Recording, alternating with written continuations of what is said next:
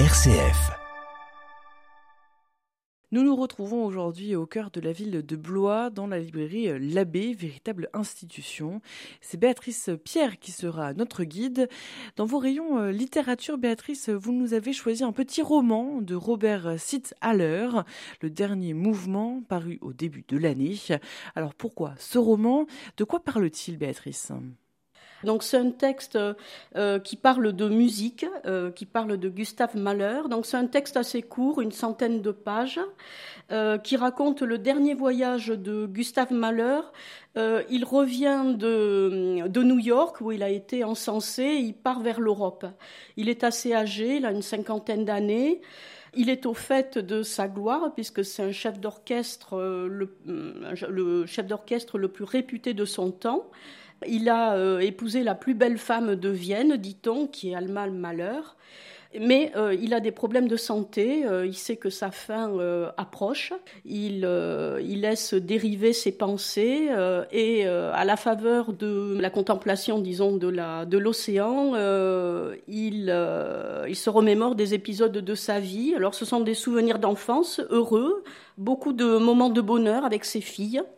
Euh, sa passion pour Alma aussi, son, euh, mais il y a également des moments assez douloureux comme la perte de sa fille, âgée de 5 ans, donc ça va le, le marquer, ce sera un chagrin euh, inconsolable.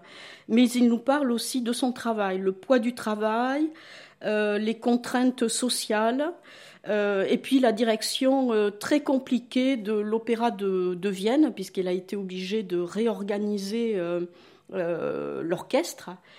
Et là, on découvre un homme euh, intransigeant, euh, entièrement dévoué à son art jusqu'à la tyrannie. Et pourquoi c'est une œuvre qui vous a plu, Béatrice? Euh, donc c'est un texte mélancolique avec des, cependant des passages lumineux.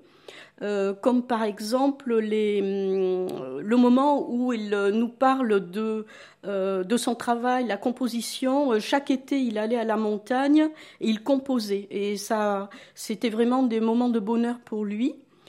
Euh, j'ai beaucoup apprécié l'écriture, hein. tout vient de l'écriture, c'est une écriture très sobre, très épurée, assez classique aussi.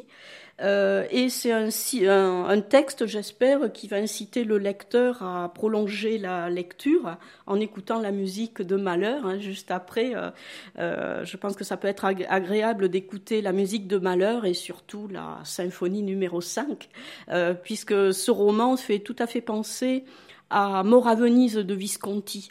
L'auteur a utilisé la même structure, c'est-à-dire cet homme vieillissant et euh, évidemment, en lisant le roman, j'avais la symphonie numéro 5 dans les, dans les oreilles et ça peut être euh, assez agréable de poursuivre la lecture avec euh, l'écoute de son œuvre. Voilà, donc c'est une œuvre qui en appelle, qui en appelle d'autres, et, et, donc finalement, donc voilà, vous venez nous présenter un, un, roman, mais finalement aussi de la musique, donc de quoi nous occuper cet été. Merci Béatrice. Merci.